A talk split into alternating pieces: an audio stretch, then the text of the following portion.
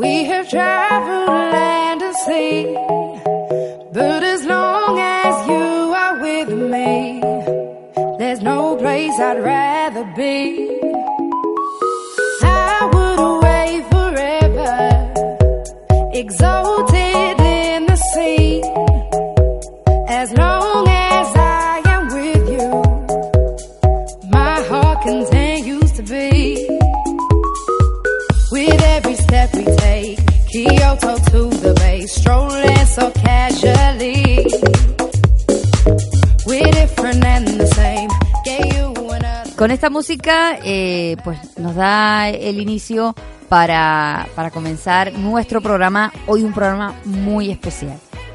Hoy vamos a hablar de animales y de literatura, como siempre. Bueno, pues hoy vamos a hablar de la defensa de los animales, pero eso será en la segunda parte de nuestro programa.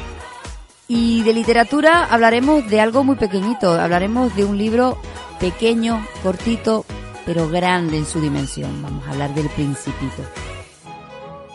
Hoy, eh, a raíz de, esa lectura y de la charla que tendremos después con nuestro compañero Jorge, nuestro experto en comunicación, mm, queríamos también un poco señalar ¿no? ese tipo de libros, lo sencillo, la sencillez, la sencillez en el arte. Muchas veces eh, creemos que lo complicado, lo rebuscado, lo, lo que nos hace ir por vericuetos es lo bueno, es lo que nos va a quedar. Estamos un poquito equivocados. La sencillez, los trazos finos, las palabras sencillas hacen que llegue más el mensaje. Y eso nos hace también evocar al niño. El libro del Principito es un libro sencillo, es un libro corto, como decíamos, pero es un libro que llega. Y llega porque tiene un mensaje muy claro, sencillo, la amistad. Qué difícil, qué difícil es hacer llegar hoy en día esos mensajes a la gente. En el arte, gracias a Dios, mm, los, los artistas nos están deleitando cada vez más con mensajes y con obras sencillas e impactantes. Y por eso debemos luchar, por la sencillez en el arte. Pero no nos equivoquemos, queridos oyentes, sencillez no quiere decir que no esté falto de calidad. Tiene que ir acompañado de una calidad. Y por eso también vamos a luchar, por la calidad en el arte, que debe ser sencilla, apasionante y apabullante, pero con calidad. Así que no nos equivoquemos a la hora de comprar cualquier obra de arte, llámese fotografía, llámese libro, eh, llámese escultura, pintura, lo que sea. Tenemos que buscar eso, el mensaje sencillo, impactante y por encima de todo, la calidad. Así que con esa calidad vamos a recibir y vamos a hablar, a recibir a nuestro experto y, como no, hablar de comunicación con un invitado muy especial, con el Principito.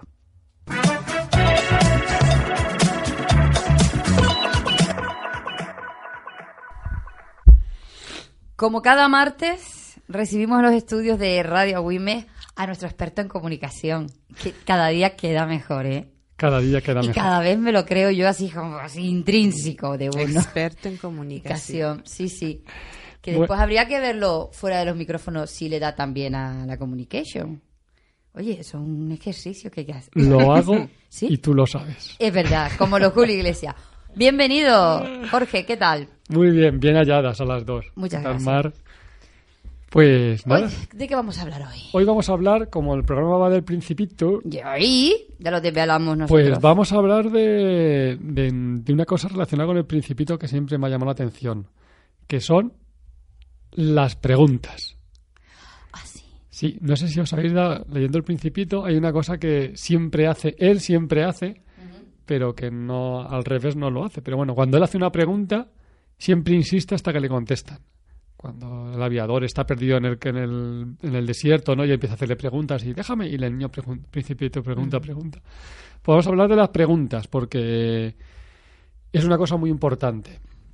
Además, a nivel personal, me una de las cosas que me considero, entre varias, es que soy bastante buscador. Me gusta buscar, así con la inquietud ¿no? de buscar. Y para buscar hay que hacerse buenas preguntas. Entonces creo que es una de las claves.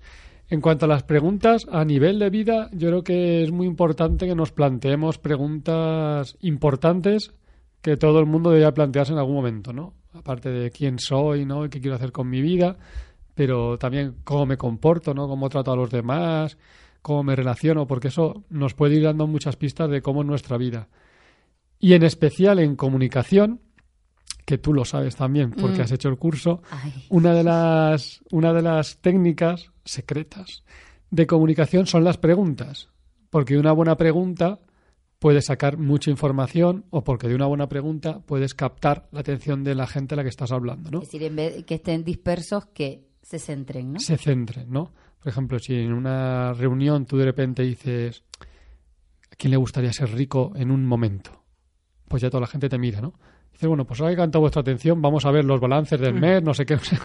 Pero fíjate, mm, Bueno. eh, el número de no preguntas... es un buen eh, ejemplo, pero Bueno, todo el mundo te contestaría que sí. claro. El número de preguntas también es importante y te digo por qué.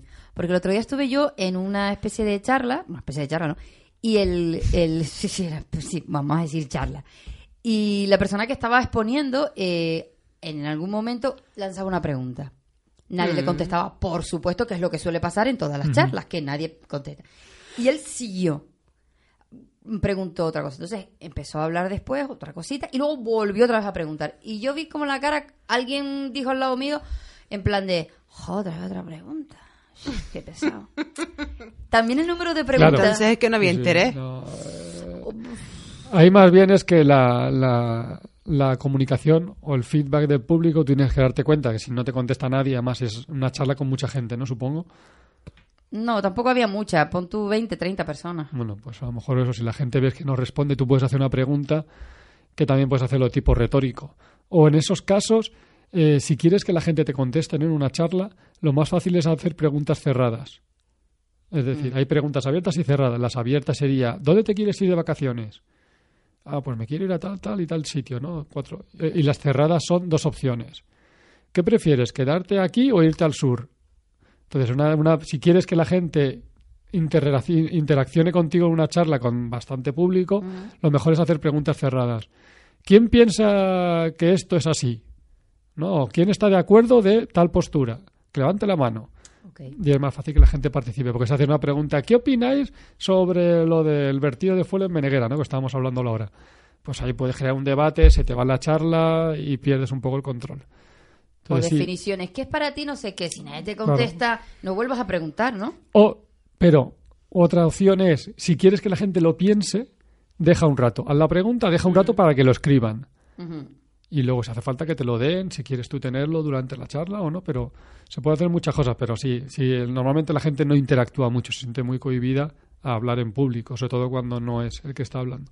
Entonces, pero son muy importantes las preguntas, hacer buenas preguntas, sobre todo para captar la atención y para, y para que la gente te esté atendiendo. Y hablando de los niños también, del principito, hay un, un ejemplo, hace tiempo vi un vídeo que es una niña sentada en la cocina con su madre, la madre cocinando, la niña sentada en la mesa de la cocina y de repente le dice, mamá, ¿qué es virgen? Y claro, la madre se queda así con cara de... ti, tiri, tiri. Y se pone ahí a explicar mm, no sé qué, pues una persona que no sé cuánto, y con- se ve como con, con sudores, ¿no? De, y cuando termina dice, ¿te ha quedado claro? Y dice la niña, sí, sí, sí, vale. Y al rato dice, mamá, ¿y qué es aceite? ¿Qué es oliva? Y se queda así, la madre se gira y pone una botella delante de la niña que pone Claro. aceite de virgen, de oliva virgen, no sé qué. Entonces, a los niños, cuando pregunten, que preguntan mucho, es importante responderles. Pero es importante también saber por qué preguntan eso. Entonces, hay una clave muy buena, que es un poco gallega, pero es, ¿y tú qué opinas? Cuando un niño te, opina, cuando un niño te, te pregunta, ¿esto para qué sirve? O, por ejemplo, a mí me explicaron hace poco, ¿no? Con, eh, me lo explicó Sabina, que vino la semana pasada. Le dijo un niño, ¿y esto el sudoku? Llevan un sudoku allá en la escuela. ¿Y cómo se hace esto? Y claro, en vez de darle la respuesta correcta, ¿no? Pues tiene que alinear los números del 1 al 9. pip, Le dijo la, la- la acompañante, "Mm, ¿y tú cómo lo harías? Y entonces salieron 16 formas de hacer sudokus. Un niño se puso a pintar todos los unos, otro se puso a buscar los números que tenían que ver en el mismo cuadrado, no sé qué. Entonces, bueno, pues surgieron distintas formas, ¿no? Y es mucho más creativo. Y a los niños es bueno de decirles, ¿y tú qué opinas? ¿O por qué haces esa pregunta? ¿no? Si la madre hubiese dicho, ¿por qué me preguntas eso de virgen? Pues, ah, no, es que lo ponen en esta botella. Ah, vale, entonces mira, es por el aceite de oliva. O muchas preguntas que hacen los niños, ¿no? ¿De dónde vienen los niños? No sé qué. O ¿cuándo vamos después de muerto? ¿Y tú qué opinas? Y entonces también eh, empiezas a ver por dónde va la reflexión de tu hijo. Porque por defecto, y sobre todo, no sé si los hombres, pero a mí por defecto somos muy dados a, a dar la respuesta, ¿no? Cuando alguien te está preguntando algo o tiene alguna duda, tú ya das la respuesta. Sí. En, vez de, en desgraciadamente. vez de escuchar o en vez de preguntar, bueno, ¿y tú por qué tienes esta intuición? Y ya para terminar, creo que a las preguntas vitales es muy importante encontrar las respuestas personalmente. Que también tendemos ¿no? a intentar solucionar la vida de la gente. ¿no? Pues tú eres así, tú eres asado. No, bueno, tú no sabes cómo es esa persona, que él descubra cómo es, que le gusta, que no le gusta. Tú le puedes dar orientaciones, le puedes dar ideas, pero sobre todo las preguntas vitales. Y con adolescentes es muy importante decirles, o con niños, ¿no? Decir, bueno, ¿y tú cómo crees que eres? ¿No? ¿Cómo, ¿Qué te gusta? ¿Y qué te gustaría ser de mayor? ¿Y qué? Porque ellos saben muchas veces la respuesta. Y porque una respuesta que encuentras tú mismo es más fácil que, que luego te la apliques en la vida, que te la den desde fuera. Y esto era lo de hoy, teniendo en cuenta el principito, que es importante hacer preguntas, buenas preguntas, y cada uno busque sus buenas respuestas. Bueno, antes de empezar a hablar del principito, da- déjanos con tu frase de despedida de, de todos los martes que nos encanta. Muy bien, pues te la dedico hoy. Gracias, gracias, por Dios. Pues eh, digo, como siempre, el correo, Jorge Beltrán López, arroba ya está. Ya está. nerviosa. gmail.com y mejora, mejora tu comunicación y mejorará tu vida.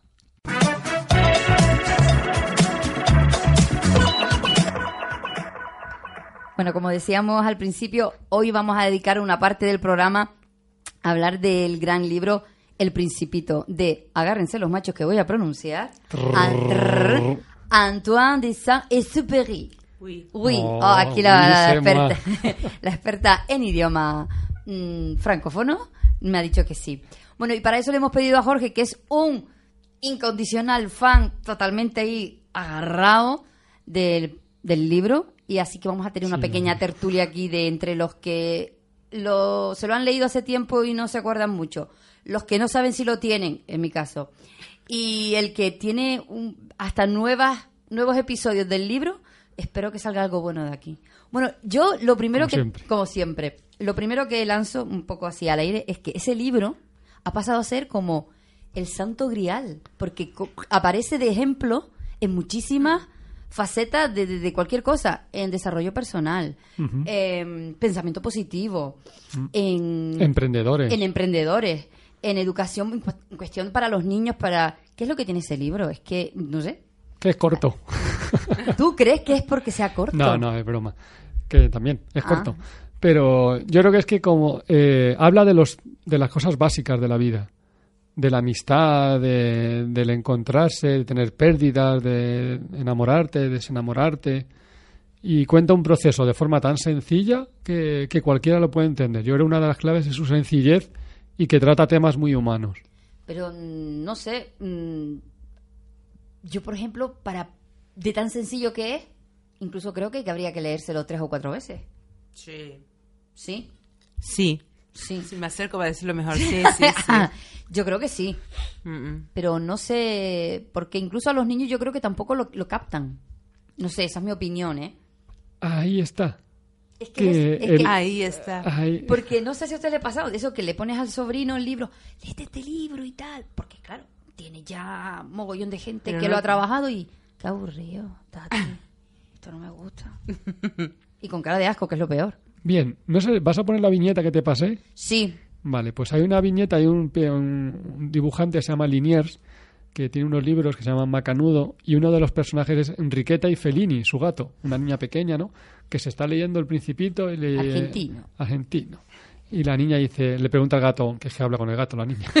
Bueno, como yo. Vale. Entonces, la- el gato, el gato le contesta. Eh, No. Ah, bueno. ¿Cómo que fue? ¿Qué fue? dice, El gato le contesta. Ah, claro. Ah, vale, pues. ah, vale, dejemos. Sí, sí. dejemos tenemos tenemos aquí a Enriqueta. Sí Total, que se está, contesta. le encanta leer a Enriqueta y se está leyendo el libro El Principito y dice, mamá, mi madre me lo dio porque parece que tiene muchos trasfondo espiritual y no sé qué, no sé cuántos. Y dice, pero yo creo que es que se enrolla con cosas que no son importantes porque a mí me gusta la historia nada más. Claro. Entonces, que es que el Principito en el fondo es lo que defiende, ¿no? Lo de ir a lo esencial, ¿no? Lo esencial es invisible Mm. a los ojos, solamente se ve con el corazón. Y es ir a, a- pues es que es una historia de amistad, de dos personas que se encuentran en un momento, se hacen amigos porque comparten experiencias y comparten parte de su vida y luego pues se tienen que separar, que es la historia de la vida, ¿no? Entonces los niños a veces son se pueden aburrir, que no digo que no, porque ahora con las cantidades de aventuras que ven a, a cualquier edad, pero es una historia tan básica y tan sencilla que es simplemente la historia es bonita, ¿no? O sea que los mayores ya que son muy racionales, ¿no? Y que nos gustan las cifras, como dice el principito, pues nos encanta ver ahí trasfondos y, y cosas que a lo mejor no están, que simplemente es una historia bonita de amistad. ¿Y qué trasfondo le ves tú? Al principito, aparte de, digo, Aparte de todo. Pues a mí es el. Yo creo que es que las. Si, lo, si me lo volviera a leer, si lo volviera a mirar, porque cada vez que me lo he leído, lo he subrayado y lo he escrito con un ¿Cuántas veces rotulador. te lo has leído? Hablando todo un poco, porque yo me lo he leído dos. De las Yo, dos veces, Como mínimo, y te digo que esto lo conseguí hace 10 años, como mínimo 7 o 8 veces. Yo creo que una por año cae. De estar así, un, un día estoy así, de repente lo veo y digo, ay, voy a leerme otra vez. Y cojo un, empiezo a mirar cómo lo, cómo lo he subrayado la última vez y cojo un boli diferente y entonces empiezo a, empiezo a hacer anotaciones y cada vez frase, la misma frase o cosas diferentes, o sea, las mismas cosas que leo me sugieren cosas muy diferentes. Porque es un libro que según te lo lees, en, que en el momento en el que estés, ves unas partes, por ejemplo, hace dos años, pues veía muchas partes de, de tristeza, ¿no? Del principito cuando habla de cuando está triste, cuando se siente solo, que en el fondo del principito, la historia del principito es que quiere amigos, está solo porque se ha ido de su planeta porque con la rosa la relación no va bien y se va a buscar amigos. Y al final se da cuenta que realmente su amiga era la rosa, o sea que no lo, no lo sabía, ¿no? Lo típico, que tienes que perder lo que tienes para darte cuenta que lo tienes. hombre, Entonces, suele, suele pasar, ¿no? Entonces, a mí es un libro que me encanta y que cada vez me dice cosas muy diferentes. Una de las últimas veces, no, esas no, de las últimas no, hace ya como, eh, hace cuatro años que me lo, una de las veces que me lo leí hace cuatro años, me encantó la parte del final. No sé si habéis visto la parte del final del desierto, cuando el hombre este, el autor del libro, mm, va con el principito, bus- se le, se le acaba el agua y ya corre peligro de morir y el principito le dice, anda por ahí y ya verás cómo encontramos una fuente. Y se empiezan a andar, andar, andar, andar, andar por el desierto y de repente ve un atardecer en el desierto, ve el, estrello, el cielo estrellado, no sé cuánto. Y él descubre la belleza del desierto, ¿no? Dice que en ese momento descubrió que el desierto tenía su belleza, ¿no? Que hasta ese momento era una cosa inhóspita, que él tenía miedo del desierto. Y a la mañana siguiente empiezan a andar y se encuentran una fuente. Y entonces dice que, bueno, pues claro, la alegría de ellos, ¿no? Una- el agua pura, el agua limpia y... Entonces todo, de, todo desierto esconde una fuente. Eso es una de las últimas cosas que me llamó. De todas maneras, yo creo que también El Principito es un libro que, bueno, mm, eh, hablamos un poco de él porque cumplió hace poco 72 años, que es poco para, bueno, poco y mucho para un libro. Bueno, para un clásico Y que el jueves pasado fue el día del libro. Exactamente. Y que ahí, y que yo venía pensando en el coche y digo, eh, el día del libro tiene que ser siempre. Nosotros vamos a hablar del libro siempre porque Amén. es una amén, hijo mío, porque es una fiesta para todos, ¿no? Como el día de la madre, como el día de los enamorados. Sí, como todo, como todo, pero bueno, el ¿tú crees que le- este libro tendrá vigencia 72 años más?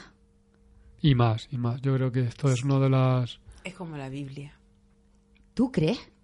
Quiero, me refiero en que, que, que estará siempre ahí. Bueno, no sé. Oye, qué buena pregunta me acabo.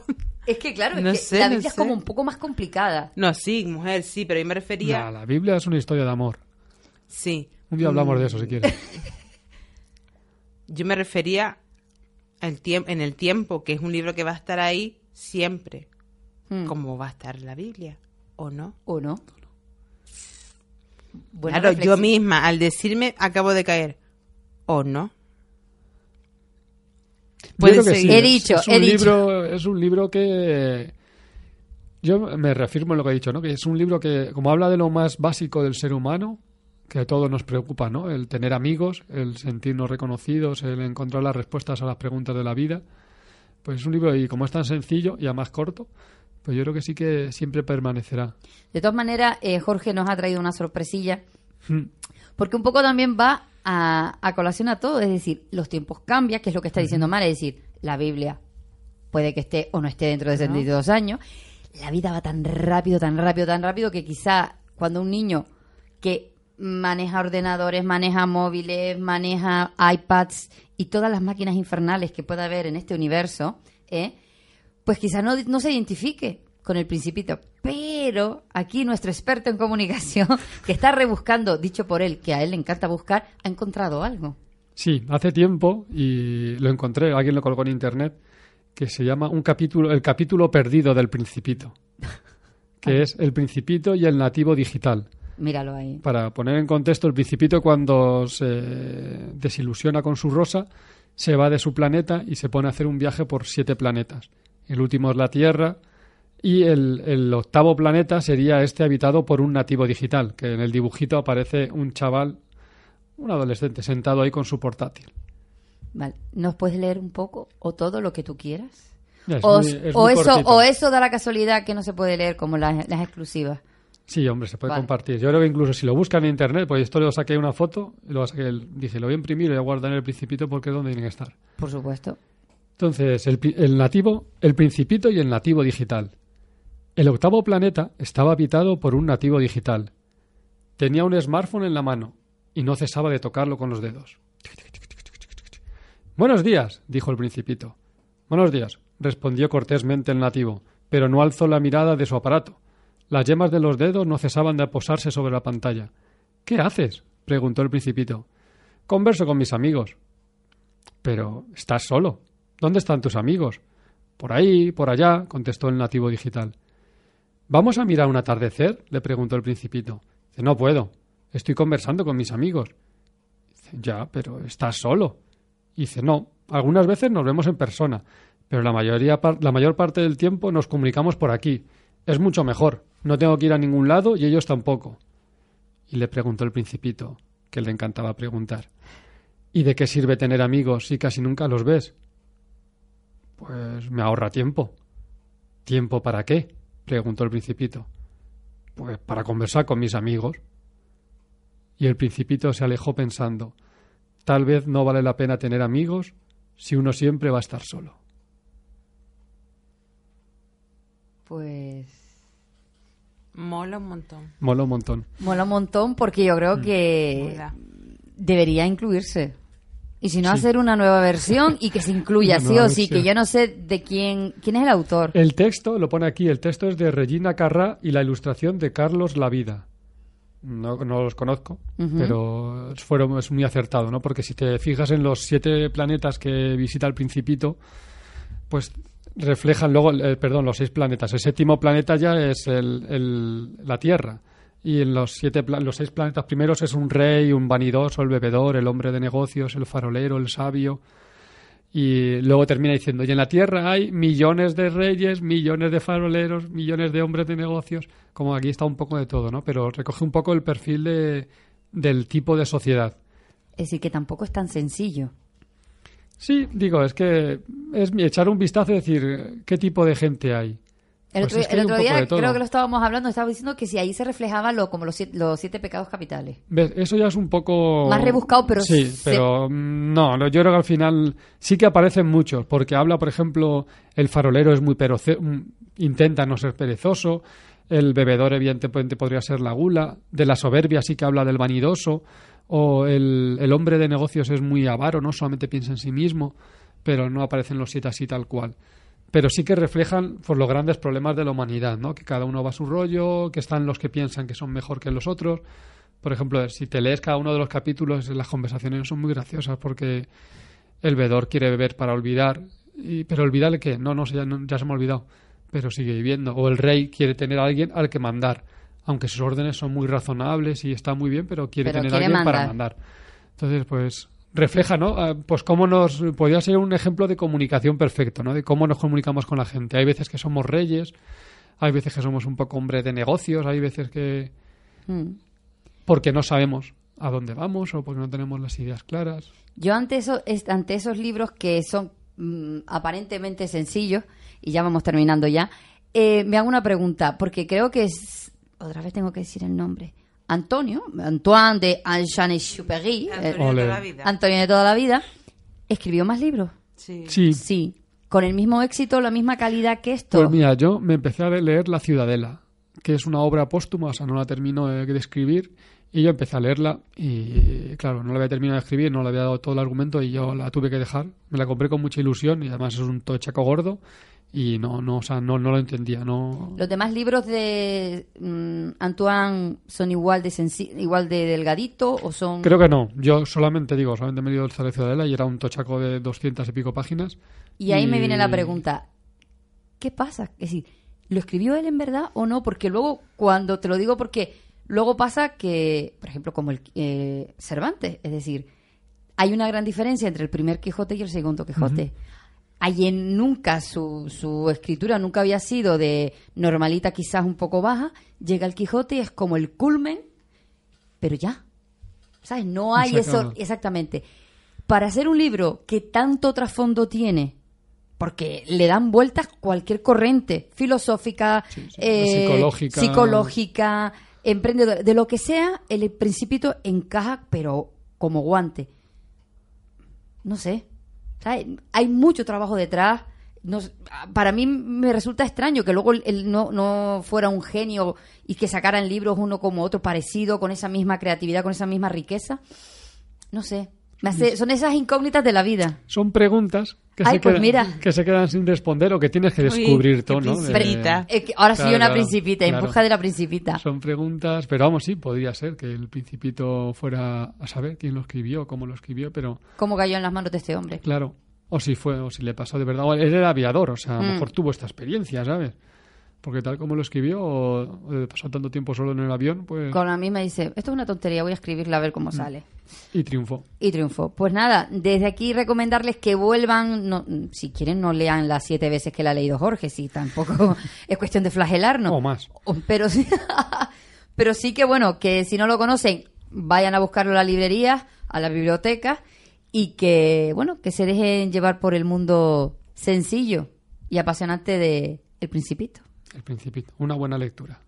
Ahí, con esto nos quedamos. Y para irnos a publicidad, lo hacemos de la mano del grupo The Roots, que es un grupo de rap alternativo de la ciudad de Filadelfia. Y lo hacemos con la canción The Seed, una canción con un rollito, con un buen, eh, una buena onda, como dicen los mexicanos, que esperamos eh, sirva para que nos esperen un poquito y ya luego conozcan a nuestros invitados, a Sergio Melián y Raquel Martel, que nos vienen a hablar de esos animalitos de dos y cuatro patas que a veces no tratamos tan bien como nosotros creemos. Regresamos.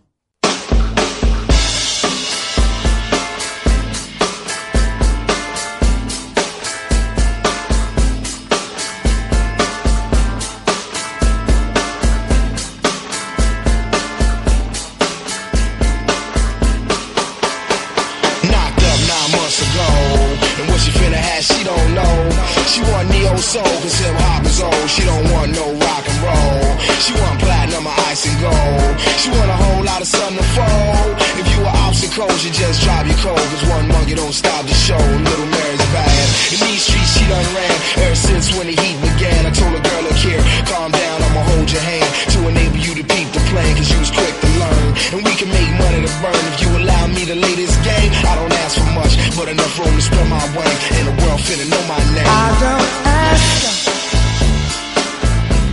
for much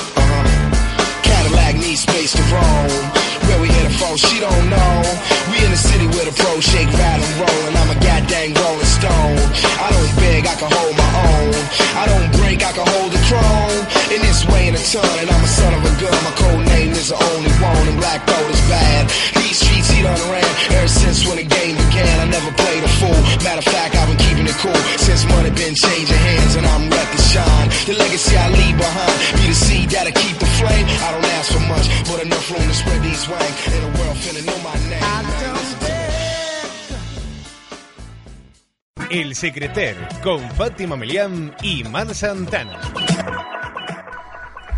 Hoy nos visitan, como decíamos en la presentación, Sergio Melián, miembro de Libertad Felina, y Reyes Martel, candidata al gobierno de Canarias por PACMA. Espero haber pronunciado bien el... el- ¿Saben? Los oyentes de este programa saben que yo y las pronunciaciones que no vamos juntos. PACMA, que es el Partido Animalista contra el Maltrato Animal. ¿Bien? Efectivamente. Bien. Perfecto, la primera. Vale, pues, que lo hemos repetido varias veces fuera del micrófono. Bueno, primero, bienvenidos a WIME y bienvenidos al Secreter. Muchísimas gracias. Muchísimas gracias. Bueno, mm, lo primero de todo, y para entrar en el tema de lleno, ¿cuidamos bien de nuestros compañeros de cuatro patas? ¿O de dos? Vamos, vamos a hablar hoy O de aleta. O de aleta. De- al- ¿Cuidamos bien nuestros animales que son esas personas a las cuales compramos, ponemos jersey de lana y cosas de estas? Disfrazamos en carnaval. Disfrazamos en carnavales. Hombre, mm, teniendo en cuenta teniendo en cuenta los niveles de abandono extraordinarios, increíblemente espantosos que tenemos en la comunidad autónoma canaria, concretamente en la isla de Gran Canaria, estamos hablando de, cifr- de cifras alarmantes, estamos hablando de que solamente a la perrera de bañaderos llegan una media de 3.500 animales anuales los que llegan, los que están eh, aproximadamente eh, contabilizados de eso, evidentemente la perrera bañadero del Cabildo mm, son eutanasiados, son sacrificados el, un alto número porcentaje, eh, un, un- porcentaje alto de ellos. Teniendo en cuenta la- la- el número de abandonos que, de los que nos hacemos cargo en muchas ocasiones los activistas por derechos de los animales, porque mu- muchos de nosotros, como el compañero Sergio, estamos trabajando activamente en protectoras de animales evidentemente no tratamos bien a nuestros animales. Creo que eh, en, nuestra, en nuestra sociedad encontramos eh, las dos vertientes. El tratar al, al, al animal de compañía como si fuera un hijo, la prolongación de tal, o directamente el maltrato más absoluto. Nosotros llegamos a encontrar, eh, llegamos a encontrar casos absolutamente eh, lamentables de, de- agresiones, eh, desnutriciones, eh, bueno, eh, casos absolutamente clamorosos de, maltrato animal. Y evidentemente no tratamos bien a nuestros, a nuestros amigos de, cuatro patas, nuestros peluditos y compañía, porque tampoco tenemos una legislación en nuestra comunidad autónoma que los proteja, con lo cual que los proteja adecuadamente. Ni eh, las administraciones, tal como mm, han venido gobernándose hasta el momento, eh, ponen los medios necesarios para proteger a, a- todos estos animales. Nosotros cada vez estamos más convencidos que, con honrosas excep- excepciones, en la mayoría de las corporaciones, en la mayoría de los organismos públicos, creo que el único dinero que consideran bien empleado es el que utilizan para eutanasiar animales abandonados. De resto, no hay medios para policía para perseguir, eh, para perseguir delitos de, ni de infracciones administrativas de maltrato animal, no hay, eh, no hay medios para perseguir a, los, a las personas que abandonan animales, o sea, es un largo etcétera. Tenemos, eh, estamos subdesarrollados, absolutamente. Bueno, Sergio, ¿tú qué, qué puedes añadir a todo? Bueno, pues, aparte de lo que ha dicho la compañera, eh, sí nos encontramos en que hay con diferencia entre los perros y los gatos. Obviamente los perros son mucho más sencillos de poder identificar un abandono por simplemente por la idiosincrasia del propio animal, cómo se mueve, pero así resulta bastante complicado sacar las cifras de los abandonos de los gatos, porque generalmente cuando una persona ve un gato en la calle cree que está en la calle, no, simple- no, no, no lo identifica como un gato abandonado.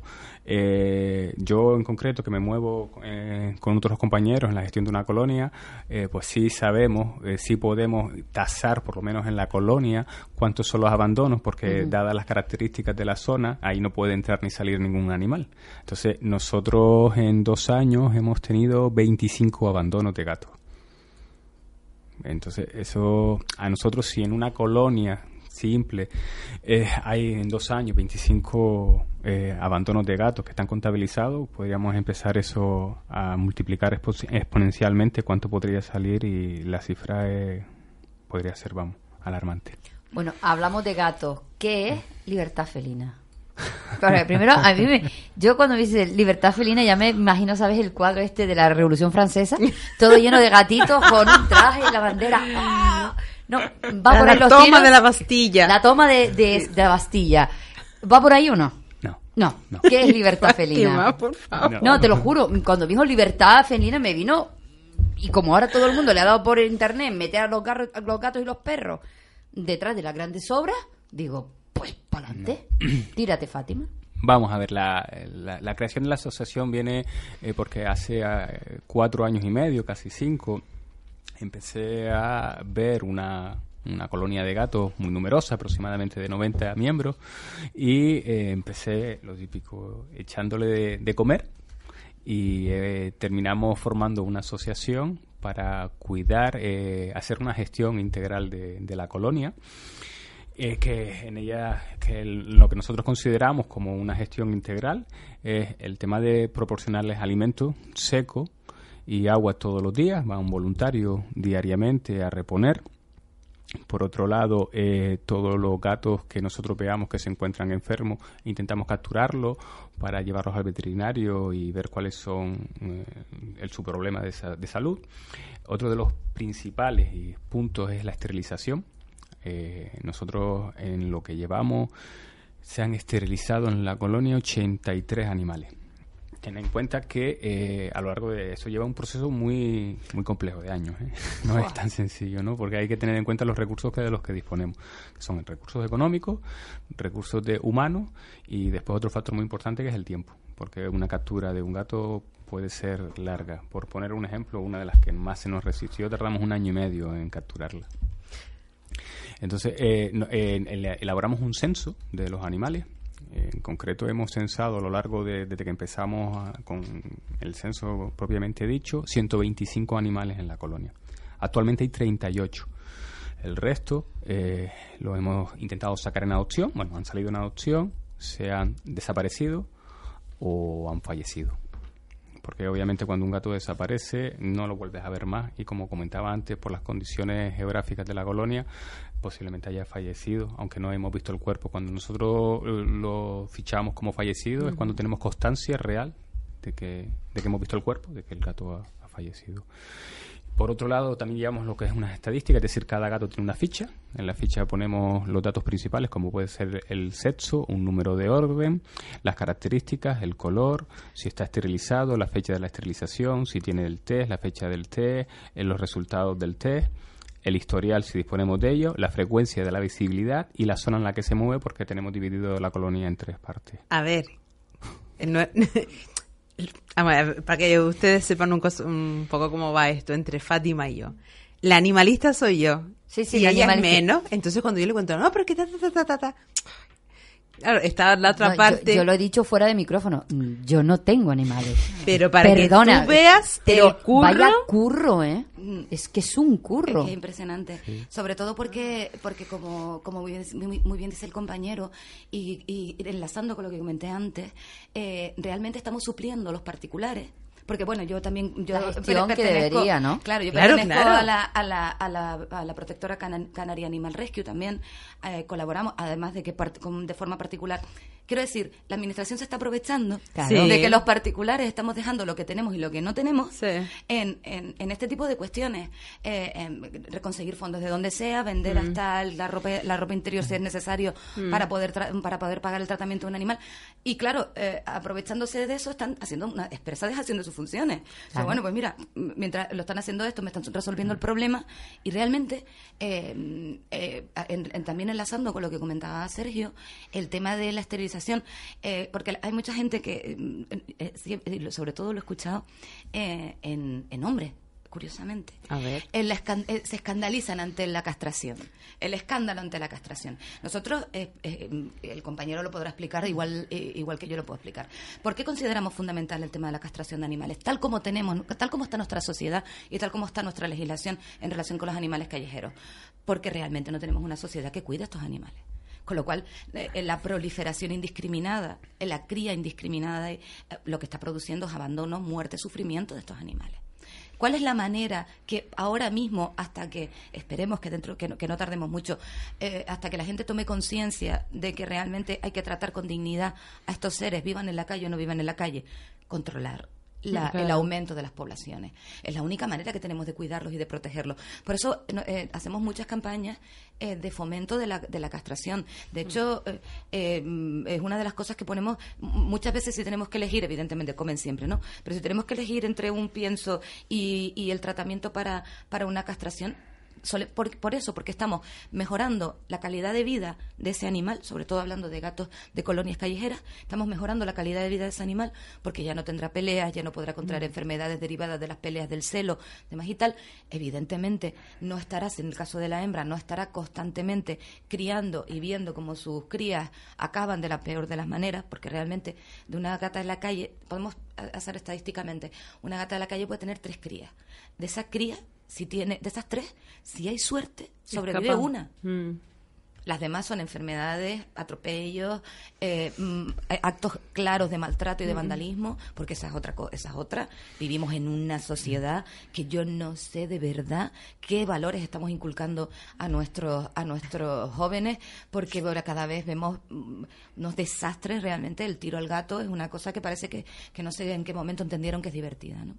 Entonces eh, queremos dejar claro eso. Yo personalmente el tema de la de la castración ac- actualmente, tal como está nuestra sociedad, como una de las de los puntales fundamentales del trabajo de cualquier de cualquier de cualquier protectora de animales, porque de alguna manera tenemos que cortar el número de abandonos no controlar, ¿no? Pero un poco sí tener... Es controlar. Bueno, sí, vale. Es sí, es, controlar- con- es controlar. es controlar la población. Sí. Y, que, y que vivan de una manera digna Claro, los que estén, ¿no? Claro, los que están, Vale. los que están, eh, se están ahorrando, bueno, está- las hembras se están ahorrando contraer, eh, eh, eh, contraer enfermedades derivadas del celo y de la cópula. Eh, evidentemente las muertes en partos que tal- Sí. se nos mueren en partos.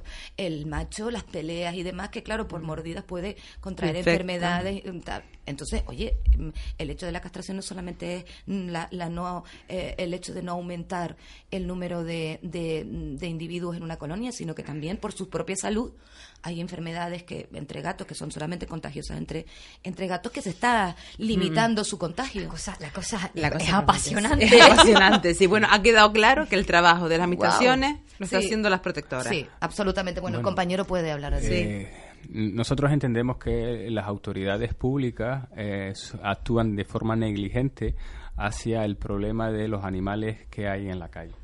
Y, y podríamos incluso rozar de, incluso con animales que pueden ser caseros que podrían ayudar a determinadas cuestiones. Es decir, eh, cuando estamos hablando de las esterilizaciones y nos podemos extender un poco más, no solamente lo que son los animales que están abandonados en las calles, que obviamente creo que ha quedado demostrado su necesidad en estos momentos, sino que también aquellas eh, personas que tengan animales en su casa, hay que intentar por todos los medios concienciar lo eh, adecuado y lo beneficioso que es esterilizar, tanto tenga gatos como tenga perros.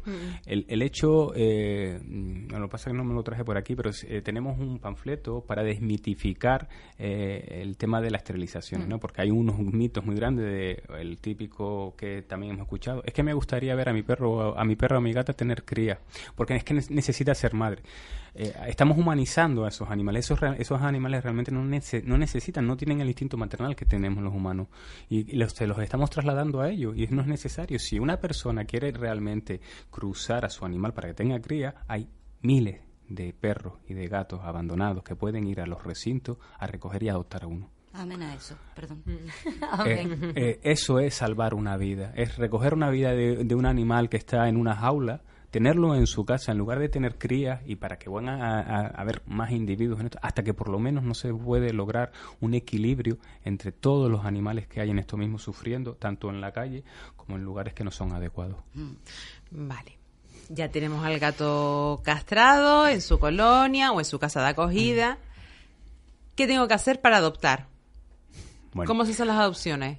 Mm, eh, generalmente yo creo que lo adecuado es no mm, eh, intentar, eh, por lo menos el, procedimiento que nosotros hemos, eh, Sí. eh, tenemos y el- lo hemos eh, obtenido a base de la, la experiencia. Nosotros cuando hay alguna persona que intenta o que quiere adoptar, nos ponemos en contacto con ellos previamente por teléfono, hacemos como un un encuentro, un- unas primeras impresiones, para hacemos unas preguntas como muy sencillas. En el supuesto caso de que eh, ambas partes puedan llegar a un acuerdo, porque hay muchas personas que llaman y dicen quiero un gato blanco macho con una eh, pinta en la oreja, así. Entonces, Y buen carácter. Sí, bueno, Sí, buen sí. carácter. Lo que pasa es que el buen carácter relativo Ya, ya. como el No, de los humanos. Depende de quién lo mire, puede decir que es bueno o es malo. Entonces nosotros procedemos a, a girar una visita domiciliaria, donde en el domicilio vemos las condiciones en las que el animal va a vivir y obviamente ahí las impresiones son diferentes porque hablamos cara a cara y realizamos una entrevista, una entrevista relativamente básica, donde sí preguntamos, si no es indiscreción, obviamente, cuáles son los ingresos económicos, porque ya hemos tenido experiencia de que no lo pueden mantener económicamente y no lo devuelven. Entonces, claro, nosotros hacemos eh, una especie de supuesto. Si usted en un momento determinado se queda en paro, ¿qué, qué pensaría hacer con el animal? ¿no? Si usted se va de vacaciones, ¿qué va a hacer con el animal? Si ustedes son una pareja y van a romper, ¿qué pasaría con el animal? ¿no? Siempre hablando de supuestos, obviamente de- te podrán decir lo que quieran, ¿no? pero, Claro. pero ya vamos teniendo una idea de, de cómo puede ser la, la situación. Eh, ¿Cuáles son las medidas de seguridad que usted adoptaría? En este caso, hablo yo de, de los gatos, que es lo que yo me manejo con, con los gatos. ¿no? Entonces, si una vez haya cumplido los requisitos que nosotros entendemos que son los básicos para poder adoptar un animal, lo que nosotros hacemos es- posteriormente es llevarle el animal, eh, firma un contrato de adopción, en el contrato de No, adopción... como el que tengo yo aquí. Algo así sería, este de gato opción. Sí, más o menos todos Sí, más sí. o menos lo básico. Vale. ser estándar. Entonces, es un contrato donde eh, los datos personales de, de la persona, donde se compromete a no desungular al, al animal, que a cuidarlo, a notificar cualquier anomalía, un cambio de domicilio, un cambio de número de teléfono, un cambio de correo, y en, si en, en- he prohibido totalmente su venta, abandono, llevada a un recinto. Pero claro, ustedes como saben que no lo ha vendido. Vale. Eh, para nosotros intentamos siempre ir aprendiendo de las experiencias. Entonces, cuando entregamos un gato, nosotros lo entregamos con el chip a nombre de la asociación. Entonces, más adelante, si la persona quiere cambiar el chip, no hay ningún problema, lo puede cambiar, lo puede poner a su nombre, pero ya queda registrado en el SUCAN que el primer propietario que tuvo es Ah, la Asociación amigo. Libertad Felina. Entonces, si ese animal ah, termina en un albergue, termina en la calle, a la hora si la persona propietaria no aparece el número porque ya lo tiene desconocido, está desconocido, ha cambiado de domicilio, siempre se verá que eh, hay una Hay asociación. un rastro. Claro. Claro. Sí, sí, además del seguimiento que también, porque Sí. es un, tra- un trabajo importante. Claro, nosotros generalmente cuando entregamos al animal, lo entrega, lo- nuestra idea es que, eh, bueno, aparte de eso, que si en algún momento siempre tiene algún problema, nos llama a nosotros nosotros reconocemos al animal. Mm, Eso siempre, ya ha habido varios con excusas miles o cientos. Eh, nosotros lo llevamos al animal. Nosotros nos encargamos de lo que es la desparasitación interna y externa, la esterilización del animal, si ya tiene más de seis meses lo entregamos esterilizado, si no, cuando llegue también nosotros nos encargamos del abono de, de- la esterilización, eh, del chip, de la primera vacuna, del refuerzo, del test de inmunodeficiencia y de leucemia, si la persona va a vivir, eh, si el animal va a estar con otro, con otro gato o si el dueño lo quiere. Y nosotros nos encargamos de todo eso, de abonar todo ese, ese costo. Nosotros a cambio, para poder subsistir, pues no tenemos que- sociales, solicitamos un donativo de 50 euros, que cualquiera persona que lleva un animal a hacer cualquiera de estas operaciones sabe que en las en- para arriba. en las hembras son mucho más y, y en los machos también, también es superior. Es decir, nosotros eh, con esta ayuda lo que hacemos es costear parte de, De los gastos que lleva eh, ese, ese, ese animal. ¿no? ¿Y qué dice la Constitución española de mm, el maltrato animal? A ver, Ay, eh, a ver, con- con ese movimiento de cabeza, ¿qué significa? eh, perdón, es verdad que no, que no ve, que ustedes me ven, pero a ver, Es eh, que dijiste... la legislación, Eh, no. sí, la legislación, la legislación española en relación con los animales es o bien inexistente o muy deficiente. Actualmente, un animal o cualquier tipo de animal doméstico amansado es una cosa.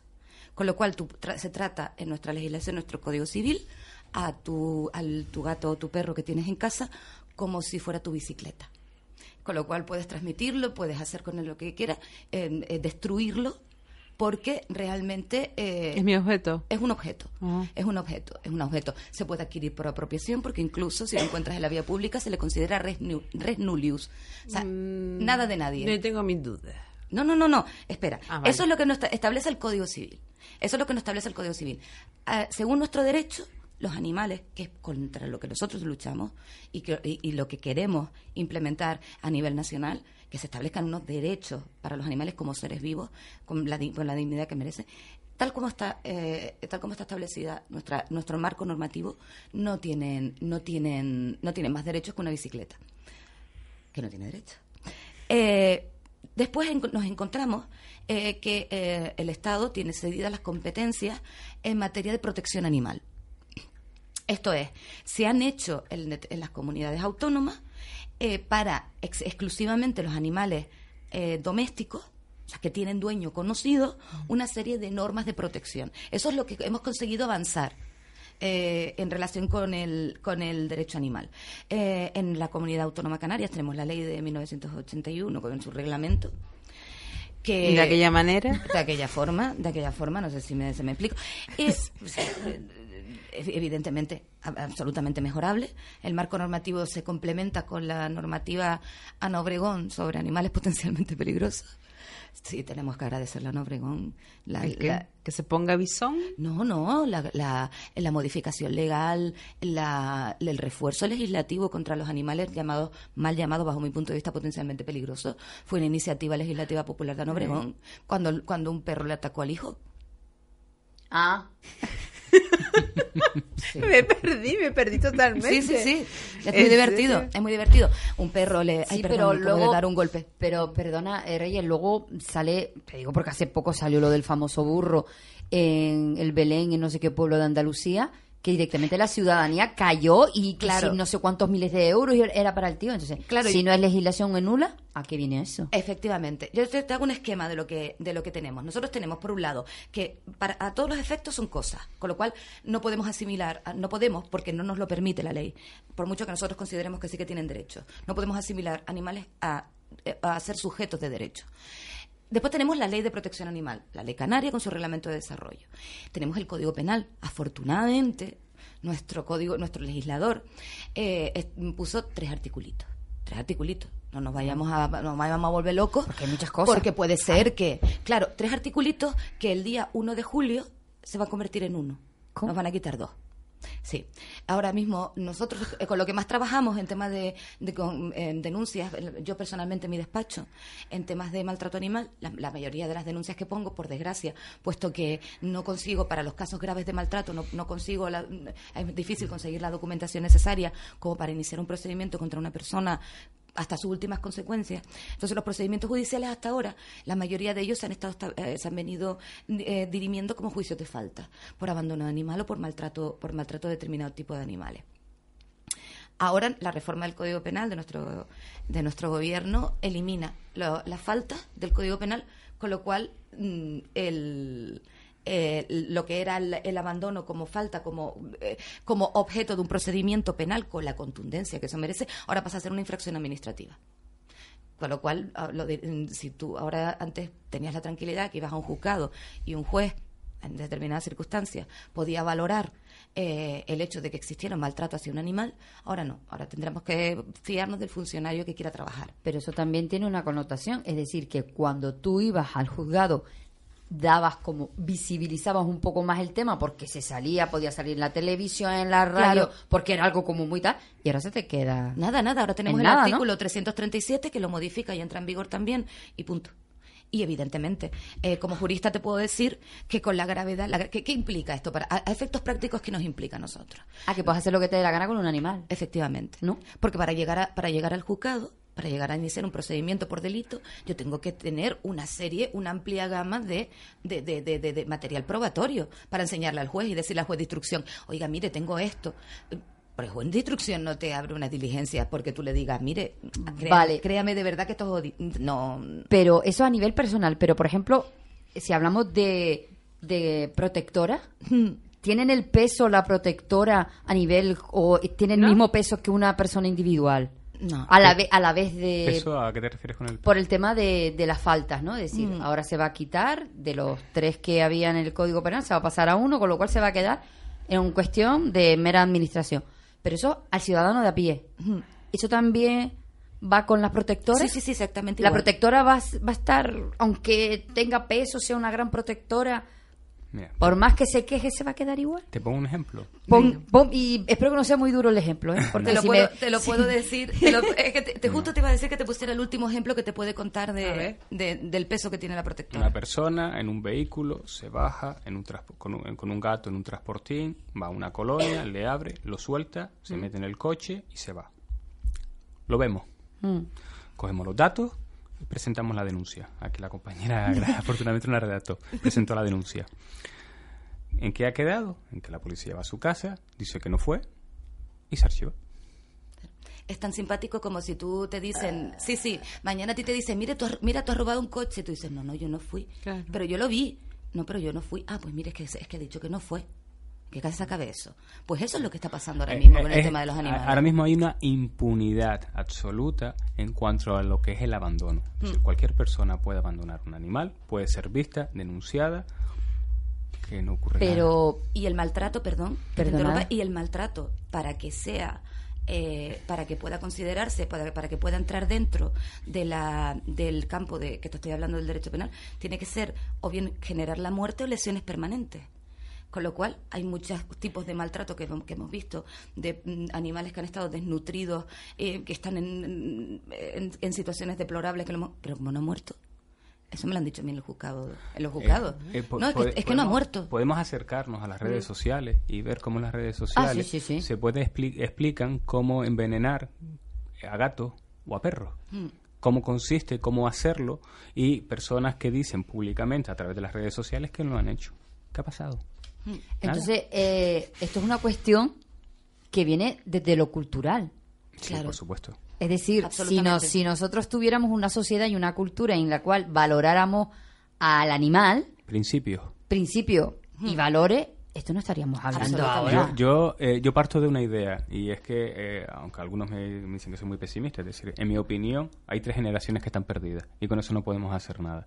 Lo que hay que intentar es concienciar a las nuevas generaciones, empezar desde los colegios, de los- desde los institutos, a transmitirle co- qué son estos animales que sienten, que padecen, que son sensibles y que ah, puede ser perfectamente admisible que a ti no te guste un animal, lo cual no te da derecho, bajo ningún concepto, a su maltrato, ni a que intentes eh, no dignificar su vida. Es decir, una persona que le pega una patada, eh, que lo tira, que lo atropella, que cuelga en las redes sociales cómo mata a un gato, a un perro, cómo, le, cómo lo quema.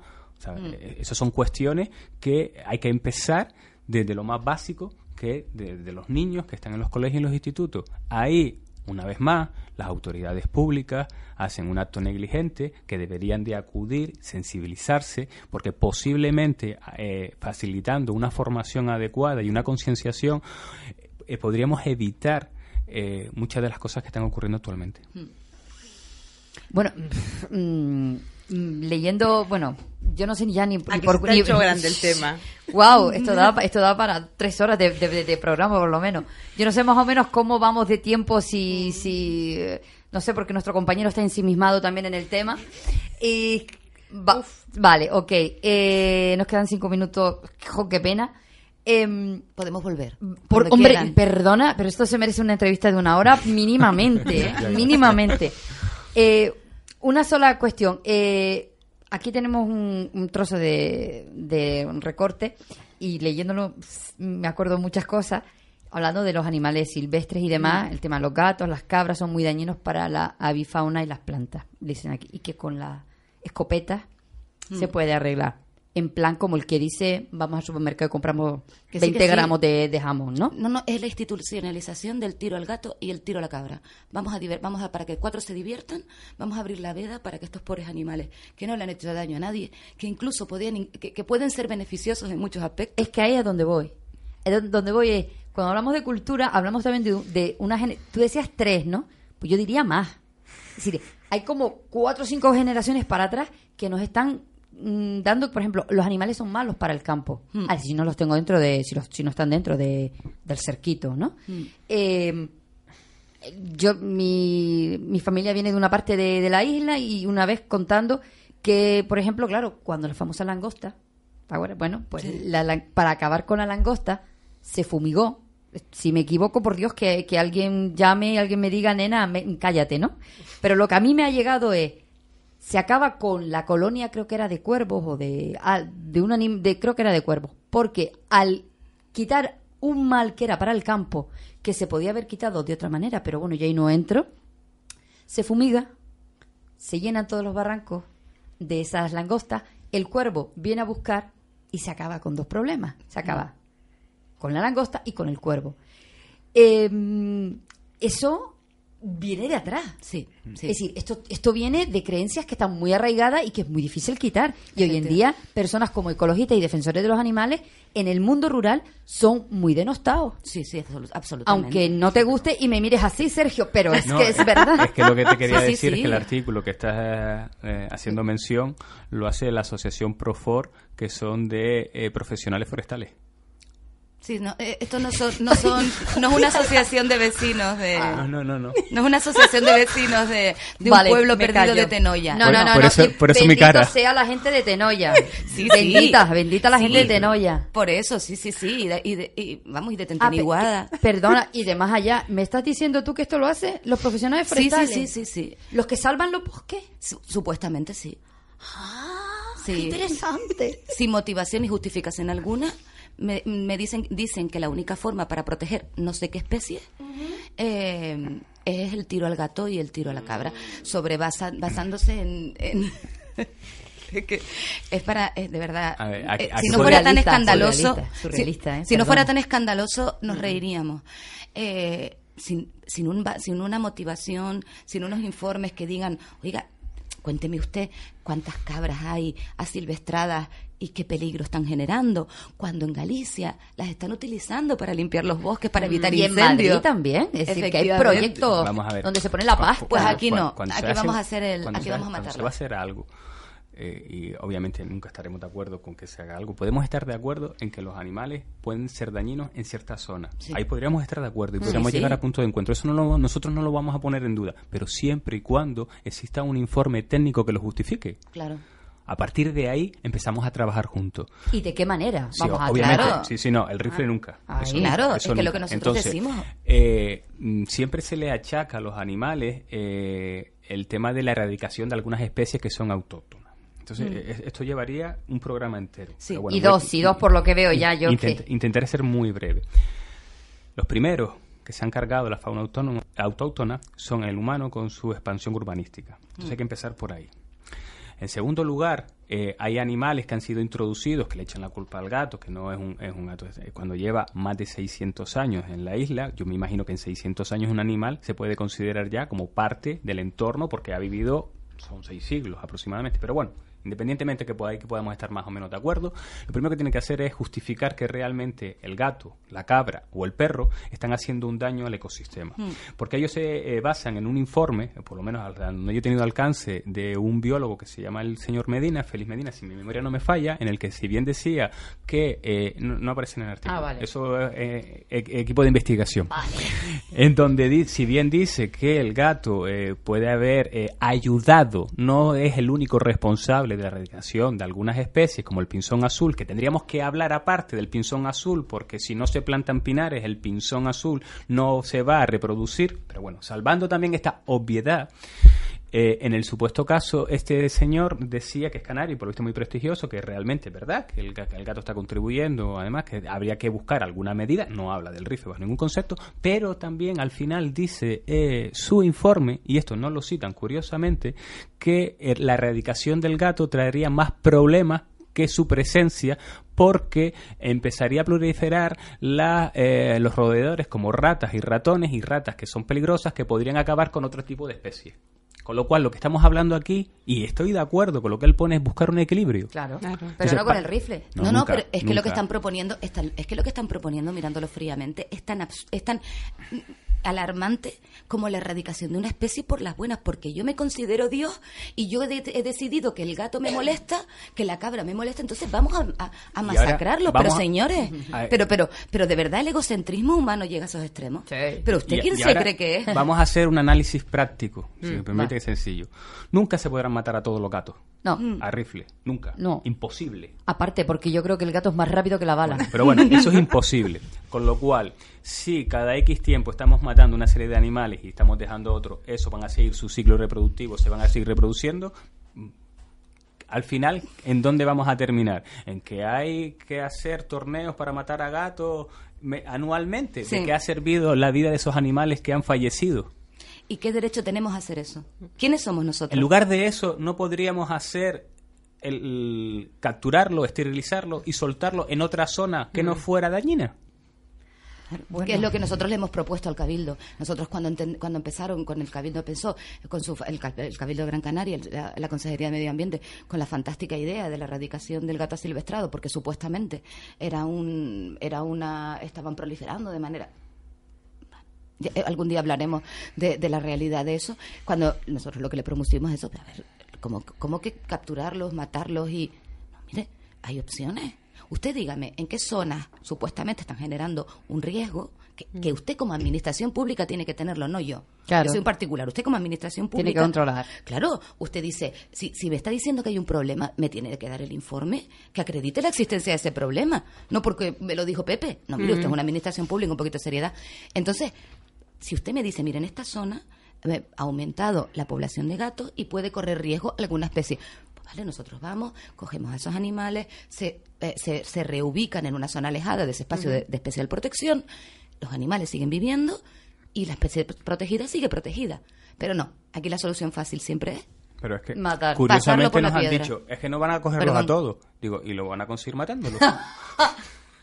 Dios de mi vida. No, no, no, es surrealista, es Bueno, surrealista. bueno, vale, el tiempo ya creo que nos hemos sobrepasado. El compañero tiene los pelos de punta, pero bueno, es normal en él, es normal en él. Vamos a ver si el gobierno también trabaja con él para erradicar, erradicar un poquito eso. Bueno, para terminar, para terminar, eh, simplemente que nos digan en qué sitio podemos conocer un poquito más de libertad ¿Y de qué manera se puede ayudar? y de qué manera se puede ayudar también y que y donde conocemos también poder conocer más el proyecto, el programa de, de Pac-Man. Pac-Man. Que no Batman. que no Batman, ni Pac-Man, ni Brackman. Bien. de Pacma. Sergio, ¿dónde podemos conocer, conocer un poquito más de Libertad Felina? Bueno, nosotros tenemos, nosotros somos chiquititos. Bueno. Entonces, somos chiquititos, hacemos poquita cosa dentro de lo que de todo lo que hay. Pero nosotros tenemos una página en el Facebook que a través de ahí vamos publicando eh, lo que son nuestras gestiones realizadas. Podemos decir, obviamente, lo que nos falta son recursos económicos y casas de acogidas y adopciones. Eso es lo principal. Nosotros el otro día hicimos las cuentas del año pasado y tuvimos, si mi memoria no me falla, unos gastos de 10.250 euros. Wow. Y tuvimos unos ingresos de 8.000. Pues No, no hagan las cuentas, por favor. Vale, no sí. hagan las cuentas. Tenemos deuda y claro, en la medida que nosotros vayamos aumentando la deuda, nos dificulta aún más el poder seguir rescatando, ayudando a, a- a animales. Y también nos es muy importante el tema de que personas se, eh, se solidaricen y sean, puedan ser casas de acogida, es decir, eh, situaciones en que puedan tener animal de forma temporal hasta buscarle otro espacio y obviamente lo ideal sería una adopción. Vale, pues nada, en la página de Mira, Facebook. Fátima, ¿eh? anímate. En- yo ya te lo dije fuera de micro, no soy responsable ni conmigo misma como para ahora responsabilizarme de otra vida. No puedo, no puedo, no tengo, no soy responsable. Bueno, ¿dónde podemos conocer el programa, el programa de Pacma? Pues el programa de Pacma eh, lo puedes conocer por dos vías. En la, pro- en la página web pagi- eh, pacma.es eh, está el programa electoral, evidentemente prioritariamente eh, con carácter animalista, pero igualmente luchamos por, eh, por, por el medio ambiente, por un medio ambiente digno y eh, por la justicia social. Son nuestros, nuestros, nuestros mm, ámbitos fundamentales de, de actuación. Y allí eh, en, en el en el en, en el enlace del programa pueden encontrar en, eh, pinchando de nuestra comunidad autónoma las propuestas específicas que llevamos en el partido concretamente para las Islas Canarias por nuestra idiosincrasia y nuestras diferencias. Eh, y sí podemos decir y nos congratulamos en poder, en poder afirmar que eh, a día de la fecha somos el único partido, aparte de ECUO, que lleva alguna propuesta, eh, que llevamos propuestas a favor de los derechos de los animales. Ningún otro partido lleva. Pues, Entonces- ¿y la segunda vía? Sí, eh, y después también en Facebook, evidentemente, Pacma Gran Canaria. Pero también tengo que decir una cosita, si se me permite, porque como también colaboro y estoy eh, inte- soy integrante de la, la Asociación Protectora de Animales, Canaria Animal Rescue, eh, en Facebook nos encuentran como Canaria Animal Rescue y el día 10 de mayo estaremos en la feria de Carrizal, eh, la, feria, la feria de la adopción que va a organizar el, el Ayuntamiento de Ingenio y ahí nos pueden Sí, encontrar stand. sorprendentemente. Bueno, Sí, eso, bueno, eso eso llevaría también. otro programa. Si quieres, si quieres, nosotros redactamos la, la modificación de la ordenanza de protección animal de ingenio, que eh, eh, esperemos que se apruebe el día 30 de, de abril. Esperemos. Pues, crucemos patitas. Crucemos patitas. Crucemos Señores, patitas. Ha sido un placer. A mí me han abierto un mundo que yo no conocía. Mm, mm, lo tenía aquí presente, pero no lo conocía.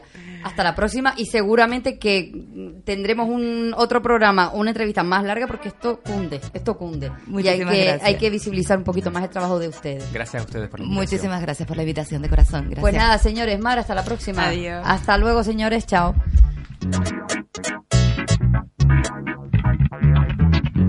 Thank.